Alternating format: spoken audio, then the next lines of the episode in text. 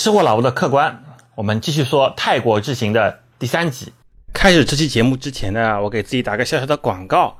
啊，请各位呢到我的 B 站，还有 B 站也叫吃货老吴哈，去多关注一下。我以后的旅游和美食的节目呢，都会放在 B 站啊，主要是视频节目，音频节目呢还是会放在喜马拉雅。现在我 B 站的粉丝还很少，才一千两百多个啊，恳请各位客官多去那边点点赞啊，关注一下我的号，然后呢，看到好的视频呢，就给我素质三连。所谓素质三连，就是什么关注啊、收藏、转发那些，的？我现在上面已经有五六个视频了啊，之前的日本的、扬州的这些视频，我重新剪辑了以后，还是蛮有意思的啊。欢迎大家去收看，欢迎大家去关注，欢迎大家去转发。萨瓦迪卡，萨瓦迪卡。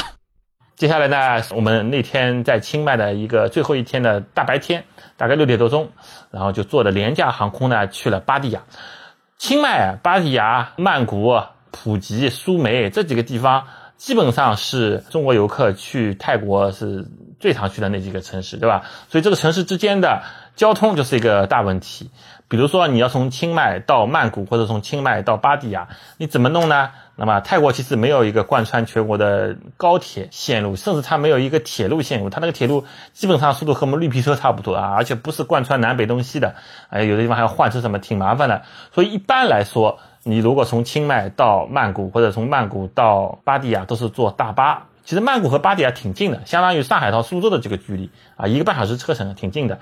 清迈呢是在泰国的非常北面的地方，那相相对比较远的。那么怎么去呢？坐大巴，但是这个大巴或者是你自驾行，虽然只有四百多公里的路，但是它它大概要开八个小时，也就是这个公路也不是非常好的高速公路，但每每小时可能你开个五六十公里了不起了，七八个小时才能开到曼谷，开到芭提雅可能时间更长一点。那还有一种什么选择呢？就是就是做这个廉价航空。泰国啊，境内有非常多的廉价航空，它的泰国的自己的狮航，LH 的泰国分部，还有一些奇奇怪怪的那个什么泰国微笑航空，什么类似很多很多这样的廉价航空，差不多呢，从清迈飞到芭提雅大概只要两百块钱吧，就是便宜的时候甚至一百多块钱。那很多人呢，他是这样的，他是先飞到曼谷，从曼谷机场下来，直接有大巴车，大概就五十块钱一张车票，直接呢坐到芭提雅去啊。因为芭提雅我们说了嘛，离那个还蛮近的，一个半小时啊。如果堵车嘛，两个小时就到了。但是我们呢没有这样选择，我们选择了飞到巴蒂亚南边的一个叫乌塔堡机场啊。这个机场在航空编码里面呢叫 UTP 啊，每个机场都有三个字母的缩写嘛。我很担心啊，哪一天这三个字母缩写用光了怎么办啊？啊，UTP 机场，它乌塔堡原来呢是一个军用机场，后来呢现在因为芭提雅的旅游啊发展的很好，就改成了一个民用机场啊，不是很大。那航班虽然说没有到曼谷那么多吧，但是从清迈到乌塔堡的每天也是有那么几班航班的，也就是啊两百多块钱啊还可以啊，最多一个小时就到了。然后到了乌塔堡，我要提醒大家一个非常重要的小贴士，就是你一定要事先订车，从乌塔堡的机场到市区。虽然它距离不是很远，可能也就是三四十公里、四五十公里，车子开得快，一个小时就到了，对吧？甚至这个大半个小时就到了。但是呢，它有个问题是，它那边没有这种公交线路，不像清迈有这个什么机场专线啊，随手招车也招不到，只有机场里面自己运营的非常非常之贵的这种车子。啊，七人座的、四人座的，这个比出租车贵得多。所以呢，大家，我建议大家通过飞猪也好，通过穷游也好，或者通过别的渠渠道啊，先订一下啊，从乌塔堡机场到市区的啊，不会很贵，平均一个人大概就几十块钱。如果人多的话，甚至还更便宜一些。如果你到了那边没有订车，就像我一样，我以为会有随手招车或者会有非常便捷的一些交通，结果就抓瞎了，最后只坐只能坐了他们机场的那个。垄断经营的一个大巴车，因为我们四个人有四个行李箱，总要装两个车也很贵，对吧？大一点的车嘛装一个车，结果开到了巴蒂亚，我们住的那个酒店啊，就市中心那个酒店，呃，花了差不多一千块钱，就人均要两百五十块钱啊，那个真的太贵了。就如果我们事先订的话，可以订个皮卡，那个前面可以坐四个人的，后面是个大的像那个卡车车斗一样，对吧？那种皮卡那边很流行的，你堆再多东西，你别说堆四个行李箱了，你堆个冰箱都没问题，对吧？挺好的。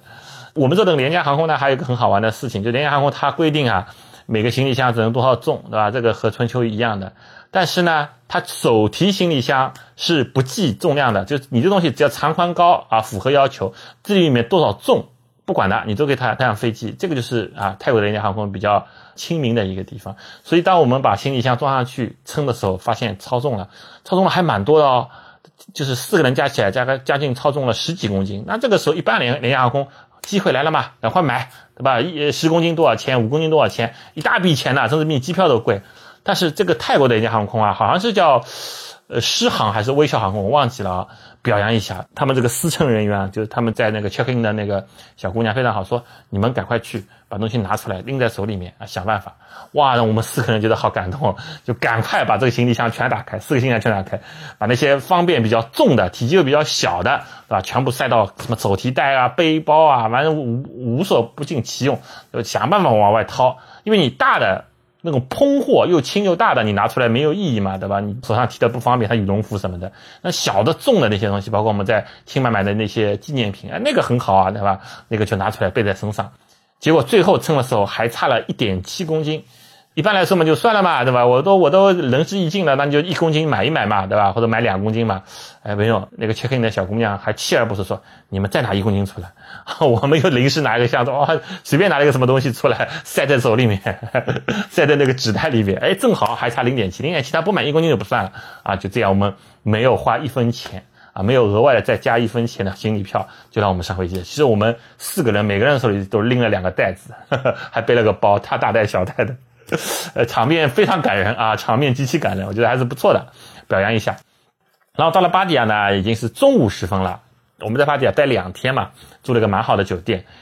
呃，为什么要去巴迪亚呢？一个是我们从来没有去过，虽然我之前去过泰国，但总是觉得，呃，好像去泰国不去巴迪亚说不过去啊。虽然我们不是那种什么男人的寻春团，或者是一定要去看那种表演的啊，一定要去看那种色情东西的，但是巴迪亚作为这个泰国整个。一些特殊文化交融的地区也是非常吸引我。你看，泰北那种我们说的清迈那非常祥和的佛教文化，然后曼谷这种大都市的文化，再往它南边走，什么和爱啊、普吉啊、苏梅啊，都是那种海滩，对吧？所以泰国的旅游的形制是非常之多的，那种海滩啊，睡一天，对吧？然后潜水啊，然后在这个岛上面吃吃玩玩，那种度假式的也也有，对吧？非常多，海水也挺好的一些岛。但是这种声色犬马、纸醉金迷的。啊，也有 啊，就那就是巴蒂亚。那个巴蒂亚说他自己灯红酒绿、纸醉金迷，说世界是，他说他他自己是第二，没人敢说是第一吧，对吧？那还是非常不错的。而且第二个原因呢，是因为我的那个一个亲戚，他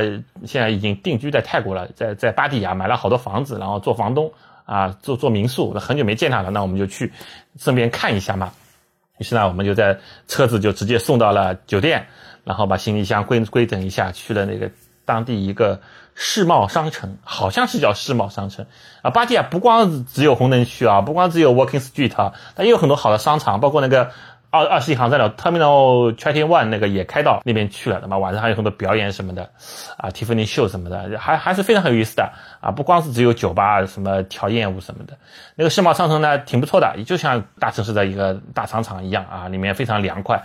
我们去，然后呢，等我亲戚来接我们参观他买的房子，我们在那儿吃了一顿自助火锅。哎，你没听说啊？火锅也有自助的啊！一般好像我们在我们的概念当中，在中中国火锅一般都是点的嘛，对吧？那火锅自助的话，那些大胃口的人，他不是把火锅店吃倒了吗？也有，好像上海也有一些火锅自助店，但是那种是比较烂的，肉啊什么东西都比较差的，对吧？就是给一些这个贫苦老百姓。呵 呵学生的党什么东西去吃的？但他那个世贸商城里面的火锅自助啊，还是挺不错的啊，各色牛羊肉都是哎都是比较好的。虽然他出菜出的比较慢一点，可能每次都出四盘最好的羊肉、最好的牛肉只出四盘啊，你拿光了，他过一段时间才出，他会控制个总量。但是品种都是极其的丰富，所有你想得出来的那个火锅锅里面涮的东西它都有。另外它还带一些日料，就是一些寿司啊、天妇罗啊什么东西，还有冰淇淋、饮料各种各样的东西啊、色拉什么的。非常之齐全，应该这么说，它是一种标准的自助餐，里面加了一些火锅的成分在里面，然后锅底什么它也会用电磁炉上来以后，哎，吃的还蛮高兴，而且非常之便宜，人均大概都一百块钱不到，啊。如果你胃口非常好的，像我们饿了一个上午，对吧？这从清迈出发，早晨六点多也没来得及吃早饭，到那边啊，真是大快朵颐，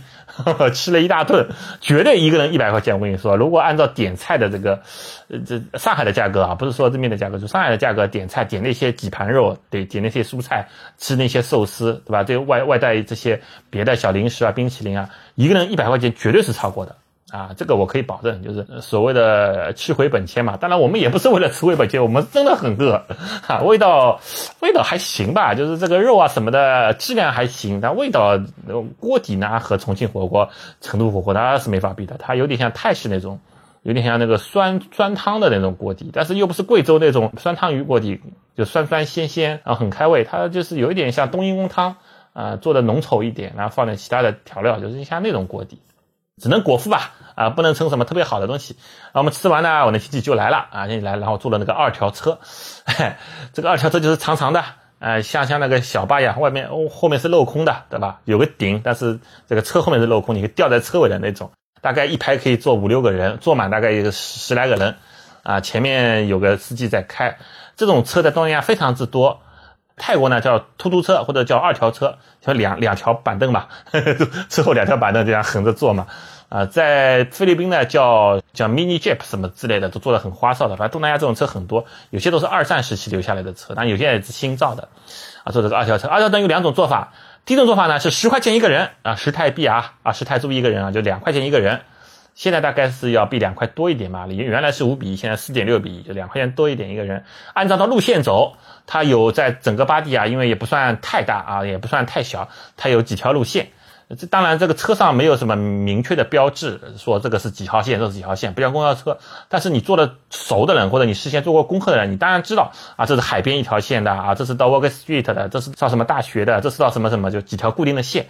当中呢，都可以招手下车，招手上车。就它线路不会变，就按照这个线在走，但是你可以招手上，招手下，就是是这样的。这个呢，只要十块泰铢一个人。另外一种呢，就是你包车啊，你现在有四个人、五个人，你想去一个地方，但是又正好不在线路上，或者你不想和别人挤在一块儿，觉得这个等他们上、等他们下很烦，你就可以任何拦下一辆双条车。这个双条车啊，它是在出租车和线路车之间可以灵活变化的，哈，可以随机切换，就是它没有规定的，说我一定要跑啊，这天跑五个小时，跑六个小时的线路车，不管的，它没有人包车，它就跑线路；有人包车，你招下来两百泰铢一辆车，在市就是在巴迪亚整个市区，你说他去哪里，他就去哪里。你上面你不管坐多少人嘛，你坐满就可以的，两百泰铢，也就是相当于四十多块钱嘛。啊，还是很合算的。你如果去一个，比如说我要去 SPA，这个 SPA 我们六个人一起去，但是不在线路上，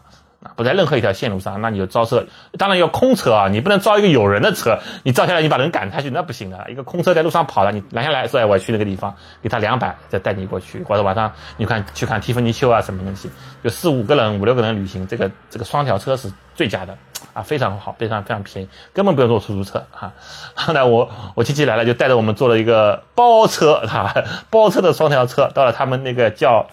他们那个小区叫什么？加勒比海热带风情的一个一个小区，也不能叫小区了，一个社区吧。这个楼造的非常有意思，它呢有三栋大的楼。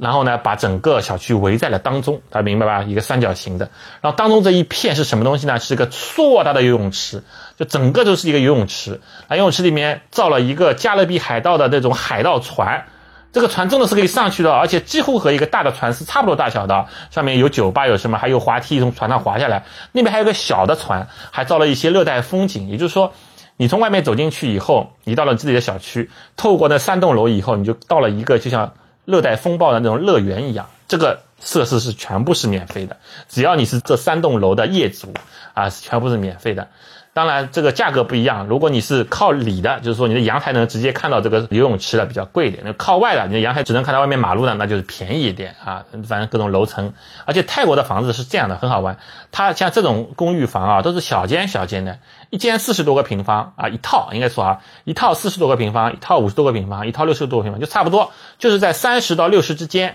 呃，三十、四十、五十、六十就这么大小。标准大小呢就是四十几，四十几有什么呢？有一室一厅，一卫一厨。哎，它厅和厨是连在一起的啊。这个平方数大家说清楚啊，这个就是套内平方啊，就使用面积，不是中国的这个所谓的这个建筑面积有公摊的。中国的可能五十几个平方，相相当于那边四十几个平方吧，就公摊掉百分之二十嘛，对吧？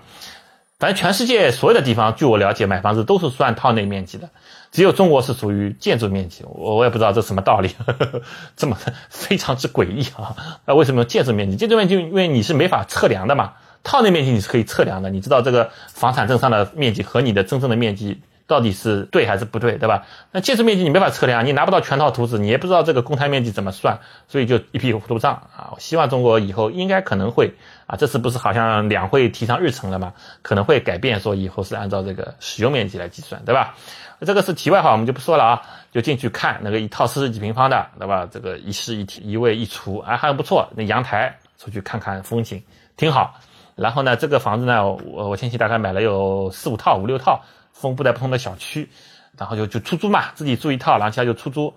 就做民宿。这种做民宿最好了嘛，有些人去玩一个星期啊，那五六天啊，他不住宾馆，住这个民宿，大概也就平时就两三百块钱，过年的时候贵一点，四五百块钱一天，还是比较合算的。呃，淡季的时候是一百多也有嘛，有些人啊。一住住三个月，一住住两个月，都有一些老外 啊，天天在那儿泡在游泳池里面晒太阳什么，这个很多啊，呃，俄罗斯人什么的，非常之多，所以这个很适合。然后呢，我们不但看了他的这个一些房子，然后还看看了一个，就这个加勒比的社区啊，走到楼上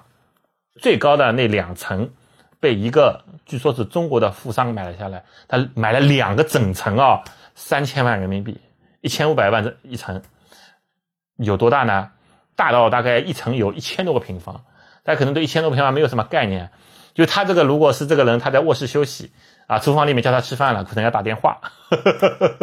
叫是叫不到的，你是听不见的。啊，这整个在在房间里面走动啊，可能要用那种小米平衡车走来走去。我这走了蛮累的，从最最东头那个房间走到最西头那个房间，估计要走走一会儿的。哎，就这么大，独立的电梯进厅，然后呢，他把厅的两层全部打通了，就是那个就变成一个挑空的大厅，大概六米多高，看上去绝对可以拍那种香港的豪宅剧啊。香港不是有一种剧的类型吗？就是像那种商战片嘛，里面都有富豪嘛，特别大的富豪，他这个在这个里面拍这种富豪剧完全可以啊，挑空的玻璃窗，那个真的是和皇宫相比也也是差不了多少。而且他除了这些房间以外，还有一个挑空游泳池，私人的啊和别人不共享啊，因为顶楼嘛，好像是三十三、三十四楼两层嘛，二三、二十四楼两层嘛，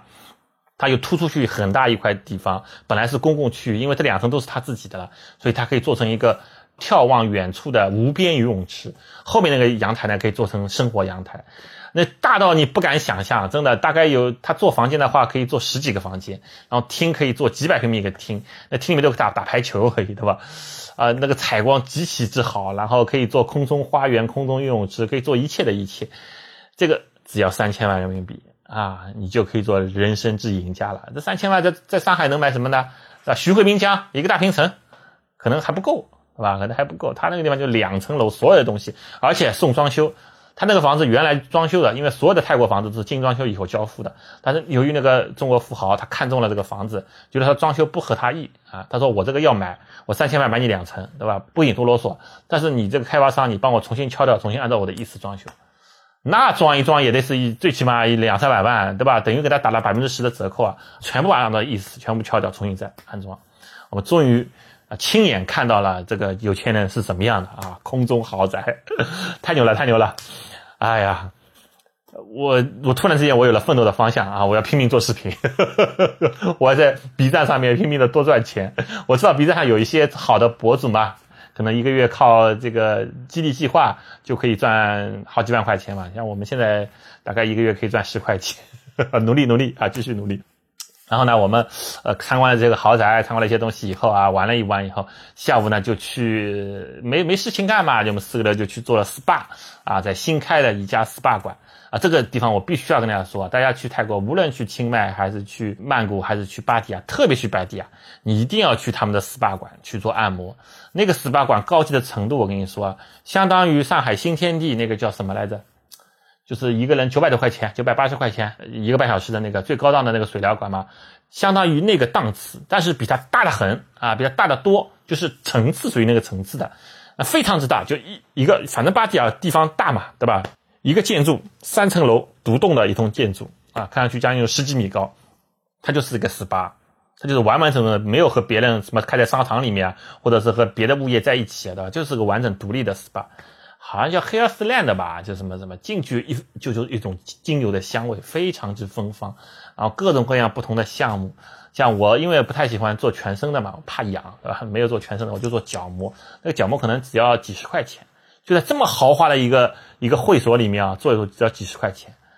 就是那么便宜。然后呢，我朋友做了一些全身的，包括什么热石的 SPA、精油的 SPA，也只要两三百块钱。那个价格真的是上海的三分四分之一到五分之一的价格，但是享受的待遇和上海那个最高档的是一模一样，甚至。过犹而无不及啊！这个是我强烈推荐。如果你觉得这个东西还觉得贵，那路边有很多小摊，对吧？你去做个角膜，可能只要人民币十块钱、二十块钱啊。什么小鱼足疗什么，这个简直铺天盖地都是啊！真的，整个泰国我不知道多少按摩的从业人员，但他们手法真的非常好。该轻轻该重重，绝对不是你想的那种，一定要熬你啊，把你四肢捆起来啊，把你弄得生不如死，不是这样的啊，非常之舒服。他会考虑到你的感受等等等等，非常之好。啊，下午我们就是看了看豪宅，定了一下人生目标，在 SPA 馆里面享受了一下人生以后呢，那我们就去了。最重要的就是晚上去了一家非常之地道的这家店，我甚至到现在为止我都报不出它的地址啊，因为是我亲戚直接这个包了双条车，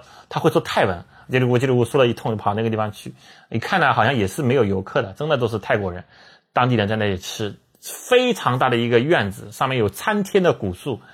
啊，比我们在清迈吃那个早餐啊，世界早餐那个很大的院子啊，我觉得已经蛮大了，对吧？那个院子是是世界早餐的院子大概十倍都有啊，都是一个个大的木桌，那坐十个人都可以的，非常之古朴，非常有东南亚的风情。然后坐在外面，它还会，不是在外面会有蚊子吗？对吧？这个是个大问题嘛。我们以前去东南亚，马来西亚、菲律宾、新加坡都是的呀，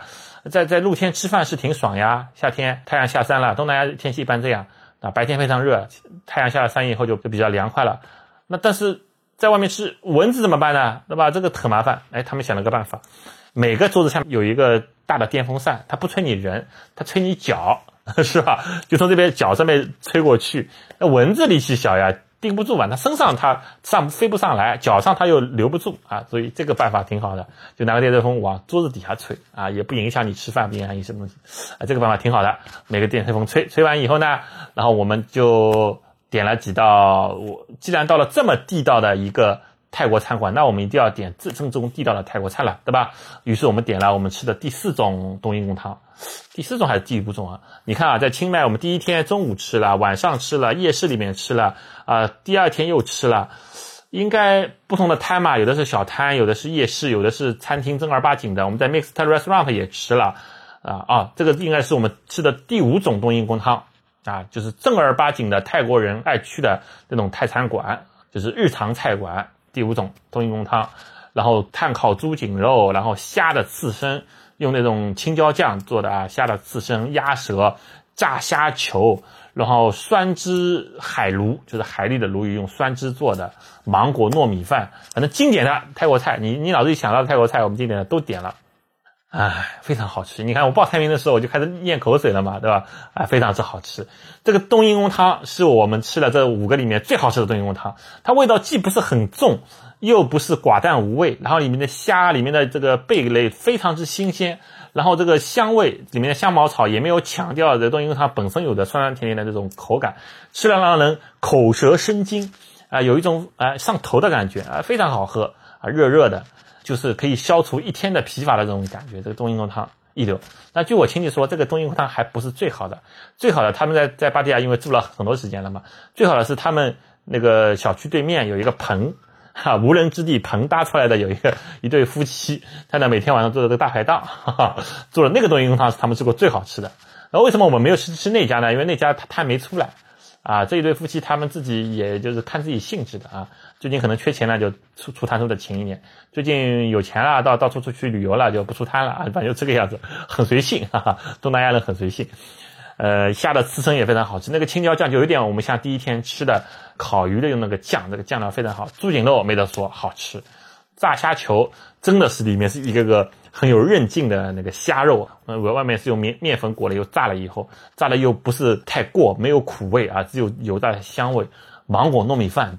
芒果糯米饭最关键最关键是什么？上面还要浇上这个奶油炼乳，哎呀，那个甜呐！芒果本身就甜，糯米饭又是甜甜的，然后这炼乳浇上去，简直是一道无上之甜品啊，对吧？酸汁海鲈鱼也也非常好吃，非常鲜。这个酸汁就对了啊，比之前我们吃的有一些酸汁，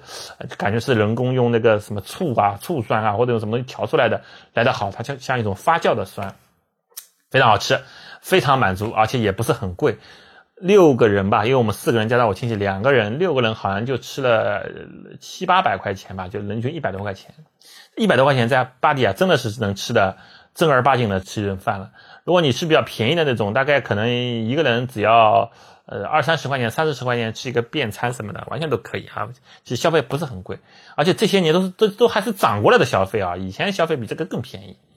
好，然后吃完这顿满足的晚餐以后呢，我们去干嘛了呢？我们去看了蒂芬尼秀。蒂芬尼秀好像去去巴蒂亚的人都要看啊，有两种嘛，一种是在那个什么皇皇家公主游轮上面啊，不，东方公主游轮啊，那那那个听说很没意思。然后我们去看了，就是在巴蒂啊正儿八经有一个剧院的啊，蒂芬尼秀就看了，而且买了 VIP 票，一百九十八，坐在第三排。本来说坐在第一排怕有上去互动什么的，原来我以为 TV 秀是一种比较带色情的，对吧？它是人妖秀嘛，比较带色情的一种表演啊，被一些人传传了就是这个样子的啊。我们是带着这种心情去看的，结果发现其实它是一台非常高级的舞台歌舞秀，有点像那个百老汇的那种歌舞秀，但是它的这个灯光啊、布景啊、舞台啊，这个这些人妖的服装啊，极其之精美。哦，不对啊，更正一下，不是像百老汇那种秀，有点像拉斯维加斯那种欧秀啊，那种呃塞拉德格瑞就是那个呃太阳马戏团，他们有的时候做的舞台秀啊，或者是像一些这个澳门的一些水舞间啊，就有点类似那个样子。它当然没有特技，没有杂技，没有魔术这个成分，它纯粹就是这个舞台。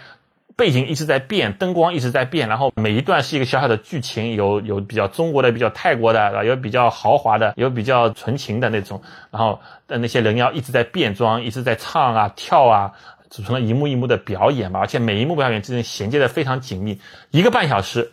绝无尿点，而且那些人妖呢。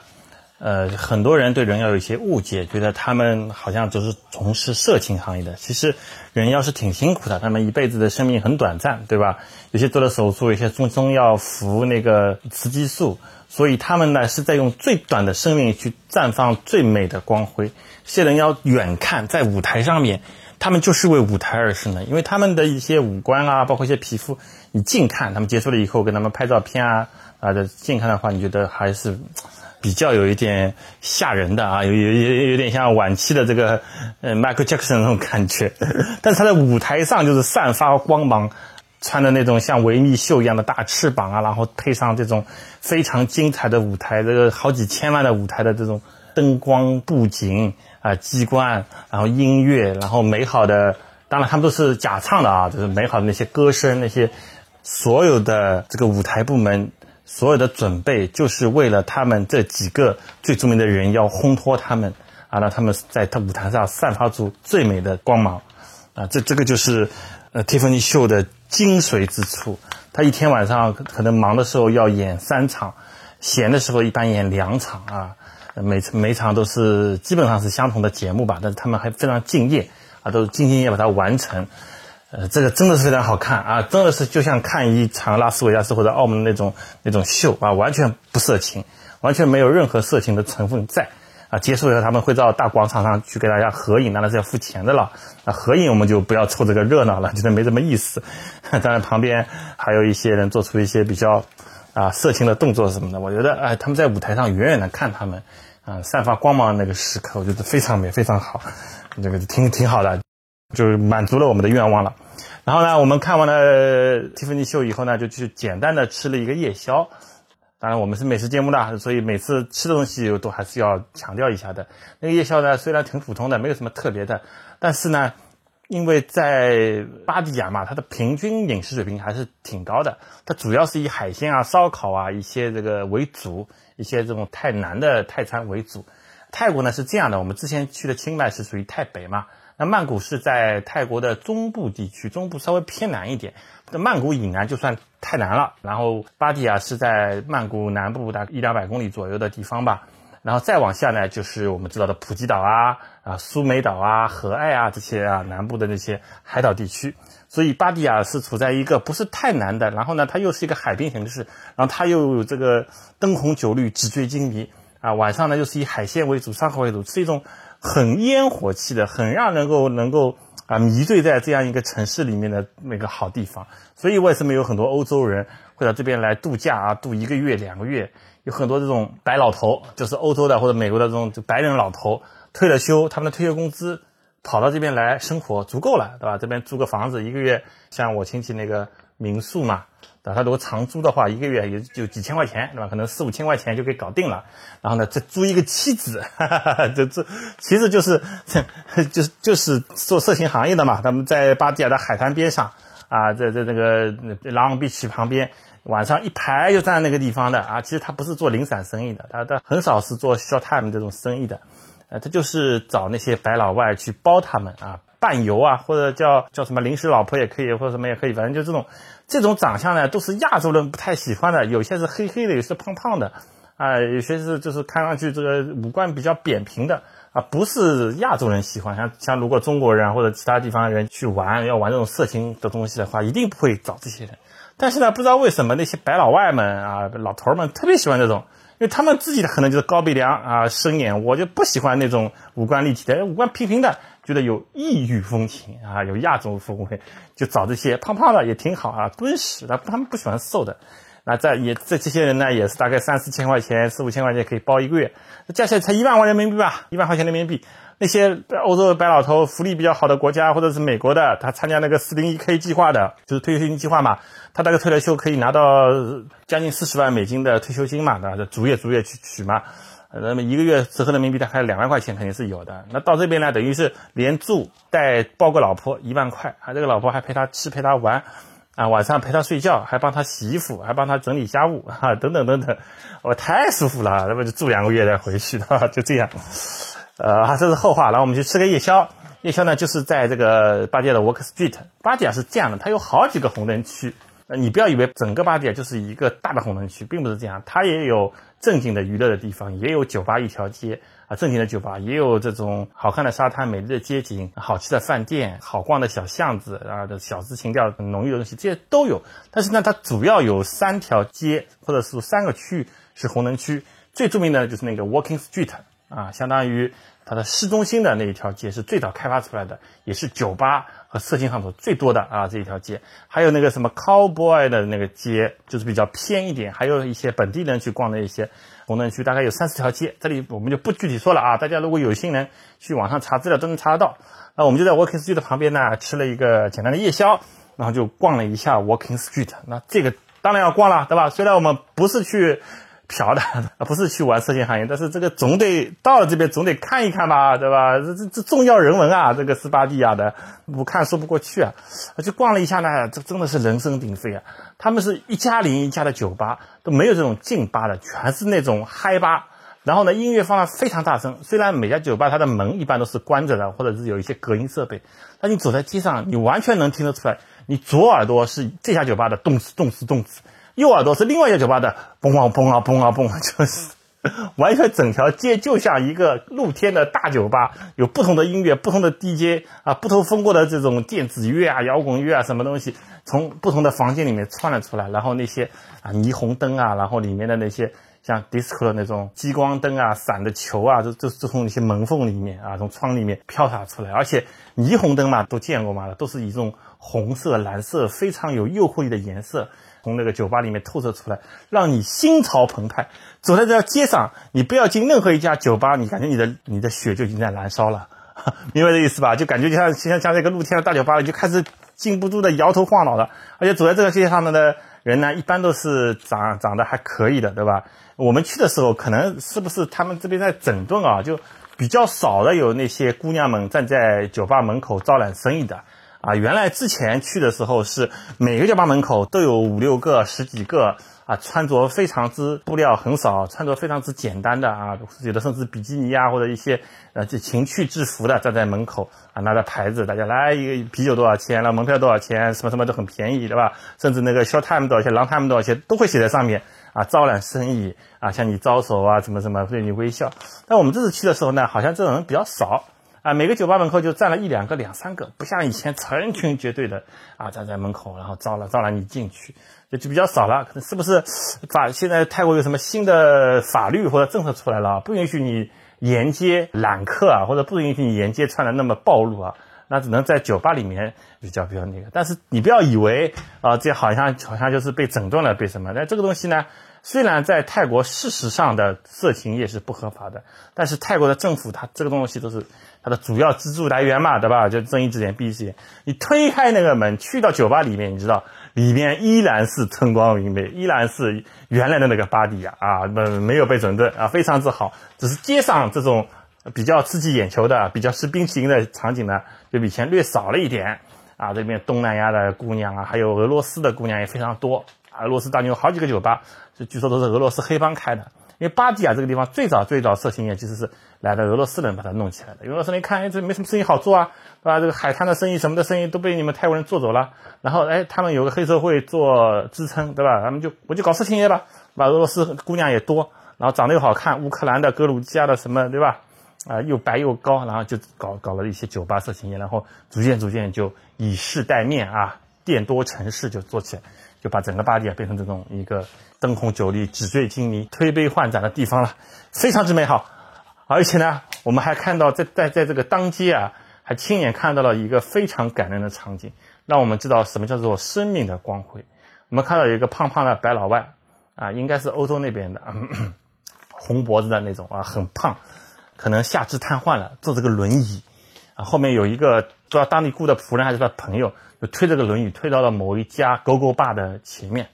那勾勾坝大家知道啊，就里面有一条条那种什么钢管舞，然后你看中了点一杯啤酒，然后就跟他聊天，然后就带走的那种，对吧？就是那很多很多姑娘里面，姑娘比客人多那种啊。勾勾坝带到勾勾坝面前啊，他可能是经常来的老客，他就做了一件什么事情，你知道吗？撑着轮椅啊，他这个残疾人啊，撑着轮椅挣扎的要站起来，挣扎的要走进这个酒吧，因为这酒吧有个。很高的门槛的，他这个这个轮椅是推不进去的，也也他也太胖了，抬不起来。哇！然后那个酒吧里面出来好几个保安，三两三四个保安，叫他推轮椅的那个他的那个朋友或者是佣人，几个人啊，把他抬起来，努力的，他努力的要从要从困住他几十年的轮椅上面站起来，要跨过那个门槛，要走进那个沟沟吧。这叫什么？这才叫身残志坚嘛！这才叫生命的力量嘛，对吧？让我不禁想起那个笑话。呃，那个要死了的话，然后他的朋友 问他：“你你临死前还有什么愿望？”他看到那个护士小姐很漂亮，说：“啊，把我扶起来，我觉得我还能试试，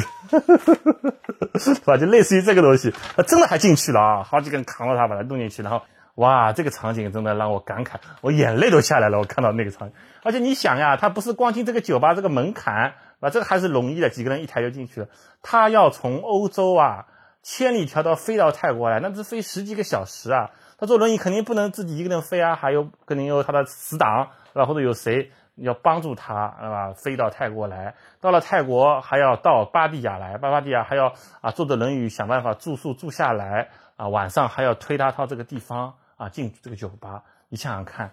是不是那么光辉？是不是值得为他鼓掌？呵呵呵呵呃，这个就是第一天晚上我们的经历啊。第二天呢，就和我们的美食就没有什么关系了。要第二天我们就去了，就出海了，就出海一日游嘛，去玩了什么降落伞的飞翔啊，那个戴着头盔的海底漫步啊，那沙滩上面躺躺尸，玩玩摩艇，玩玩那个浮潜什么的啊。这个这个每个海滩嘛，因为我我主要是我这些朋友要玩，我那些东西都玩了好多遍了啊。其中降落伞飞翔还是挺有意思的，有一个。快艇把你拉上天对吧？像个风筝一样放那么一圈。另外呢，还值得说的就是中午我们在一个岛上面，因为它是它这个是个是个套餐嘛，就是一个人多少钱，然后这么多个项目一一站一站带你去玩。然后中午呢会在一个海滩上面吃饭，那个饭里面蛮有意思的，一人一篮子，里面有一条烤鱼，有一些烤的海鲜，有虾啊，有烤的这个红薯啊、玉米什么的，然后还有一盆饭，还有汤什么乱七八糟蔬菜。还还有一盆水果，就蛮好的，这这个非常丰盛。这一盘东西，我跟你说，在如果在别的地方，就是你点的话啊，就吃的话，可能要百八十块钱要的。但它这个套餐，就整个我说的玩了那么多游戏，对吧？玩了玩了那么多项目，然后再加上来去的船车接车送，再加上吃这顿午饭，一共才两百多块钱，好像一个人两百七还是两百八。但这顿午餐，就是如果你外面要买一买的话，你可能要百八十块钱。哎，就就这样的，而且这个午餐里面，我们还我们那天去，不知道是运气好呢，还是他常规是有这个加餐的，他竟然在烤一条鳄鱼。我们这是个，它是一个在沙滩边上的露天餐厅嘛，对吧？就是一个一个一个棚一样的，蛮好蛮干净的，旁边是沙滩。我们走进去吃的时候，哎，我朋友说，你看门口在烤鳄鱼，我以为他开玩笑呢，怎么可能烤鳄鱼呢？我们就是一个团队简餐，对吧？就参加了这个半日游，怎么可能给我们吃这么高档的东西呢？后来发现，哎，慢慢慢慢香味飘过来了。我们仔细去一看，哎，真的还是烤鳄鱼，完整的一条鳄鱼，它把身体的皮都扒掉了，因为鳄鱼的皮是很厚的嘛，皮扒掉可以做鞋、做包什么。但是头部呢，它没有把它皮扒掉，就是头部还是像一个活的鳄鱼一样，只是眼睛闭着，对吧？身体就像被脱光了衣服一样，插在那个炭炉上面，那个硕大的炭炉上面烤啊烤。因为鳄鱼的肉比较厚比较多，所以它烤呢是烤完一层，这一层烤的有点焦焦的，有熟了。他就把它片下来，那像土耳其烤肉一样嘛，对吧？片下来，片成一盘一盘的，一盘一盘三四片，一盘三四片，然后你可以自己去拿。那吃完了以后呢，它这把把这一层片完，吃完以后，在下面一层不是相当于还是生的嘛？它就再烤，哎，坐在那儿烤。这下一层烤的又差不多了，再片片片，这有点像凌迟啊！哈哈哈中国古代这个凌迟要要三百六十刀再把它能刮死的话，一定要这样给给这个鳄鱼做凌迟。这鳄鱼肉，告诉你们什么味道的？还真不差，哎，没有我想象那么老。烤的表皮点焦焦的，里面呢有一丝一丝的，有点像那个牛肉干的味道啊，比就是嫩的那种牛肉干的味道。它的肉当然不像鸡肉了的这种很绵的，对吧？有点嚼劲的，它是那种干干的，然后可以撕成一条一条的啊，肉干的这种感觉，味道还不错。哎，撒点胡椒面，撒点这个五香粉，哎，吃吃这个比比普通的。像我们以前吃一些很奇怪的东西，像什么孔雀肉啊、水牛肉啊，哎，它还好吃一点，哎，至少比我想象的要嫩一点。那么就是这这第二天出海嘛，是吧？像遇到了风浪，大家都吐了，对吧？就只有我一个人，对吧？还有我那个朋友两个人，我们就是不晕船的，我也不知道为什么，这也是个运气比较好的哈，就不恐高、不晕船，呃，天南地北都能行啊，就是没有晕船，然后就下午两两三点就回到了巴迪亚的这个城市里面。然后呢，到了晚上呢，不行了，哎呀，发烧了，可能这前几天特别累吧，而且也基本上没有睡好嘛，每天都很早起来。虽然我想想象当中要搞跟他们搞的是那种躺尸游，就是天天睡到自然醒，然后就是无所事事，想到吃就吃，想到玩就玩那种躺尸游。但是因为呢，泰国各个地方的风景实在是太有意思了，各种地方我们都开始探索一下啊，各种吃的地方都想尝试一下，又加上。我亲戚带着我们跑到处跑，到处看，就导致呢，真的是这个三四天以来蛮累的。后来晚上呢就累倒了，发烧了，然后吃了药以后就浑身没什么力气啊。我因为想第二天一定要好嘛，因为第二天我们醒过来以后还要去曼谷呢，对吧？我要和他们操心很多其他东西呢，就就比较早睡了。他们三个人呢出去啊，有一个纹身的嘛，去纹身了啊，吃夜宵嘛，吃夜宵了，逛夜市了，逛夜市了。然后呢，我就在楼下吃了个麦当劳，这是我整个五天四夜在泰国的经历当中吃的最简单的一顿麦当劳。哎，不过你别说啊，泰国的麦当劳还蛮好吃的。它的每一国家的麦当劳的味道其实是完全不一样的啊。肯德基我们就不谈了，因为除了中国肯德基那么多以外，包括在它的发源地美国，肯德基都算一个小众产品了，不是很多啊。麦当劳都全球都开的都是的啊，包括汉堡王可能还比在全球范围内可能比肯德基还多一点。那这个麦当劳，它世界各地的口味都略有不同啊，还是挺好吃的。它的那个肉啊，特别有汁啊，这个就是牛肉饼啊，吃了一个巨无霸嘛。你看我感冒了，吃了感冒药还能吃巨无霸，饿还是饿的，对吧？就是身体没什么力气。那个巨无霸的肉饼还是挺多汁的，不很柴，不像一块那个纸板饼，芝士也比较香浓。就吃完了，吃完以后就早早睡觉，他们就去嗨了啊。然后我的朋友在那边以大概。两千五百块钱人民币的价格纹了一个硕大的纹身在背上面，因为他本来就是纹身爱好者，在上海就很喜欢纹身，纹那个象神。后来我看了一下啊，过了几天以后，就全部它这个红肿退了，身上的钙都脱了以后，看这纹的的确是非常好，非常细腻，还有晕染那种。这个大的面积，包括这个手工，如果在国内上海纹的话，最起码要八千到一万，啊，便宜点可能你就算有朋友打个折的话，六七千是最低最低肯定是要的，啊，在泰国在芭提雅只要两千五百块钱。如果纹身爱好者，我可以建议推荐你们去芭提雅，你纹个身，等于你来回机票加住宿加吃的那几天玩的全都赚回来了。啊，相当于你在上海纹一个一模一样的嘛，对吧？你可以带着图样去，或者是你让它原创都可以。这个这个是非常好，包括曼谷也有很好几家非常非常有名，全世界都有名的纹身店。当然，它这个曼谷就比较贵一点了，这个场地也比较大一点，然后地方也比较干净一点。然后我觉得在芭提雅就很不错了，因为最后看成果嘛，那个纹了五个小时，大概五个还是四五，四个还是五个小时，这点七公里啊，对吧？人家这个辛苦帮你纹好，才两千多块钱，真的值，超级值。啊，这就是我们第二天在巴蒂亚的行程。然后第二天晚上睡了个好觉，做了个好梦以后呢，第三天我们就租了车，就按时到酒店来接我们的。我们就去了泰国的首都曼谷。最后一集呢，就下一集，最后一集会给大家讲一讲我们在曼谷的好玩的好吃的啊有意思的一些感悟。最后呢，做一个我们整个泰国之行，我们给大家一些旅行和美食的推荐，就结束这整个系列的泰国之行。欢迎关注我的微博，也叫吃货老屋啊，B 站也叫吃货老屋。谢谢各位，大大家如果都给我 B 站点赞的话，我就尽快的更新我的最后一期节目啊。这次跟大家久等了，不好意思啊，谢谢大家，谢谢大家，萨瓦迪卡，萨瓦迪卡。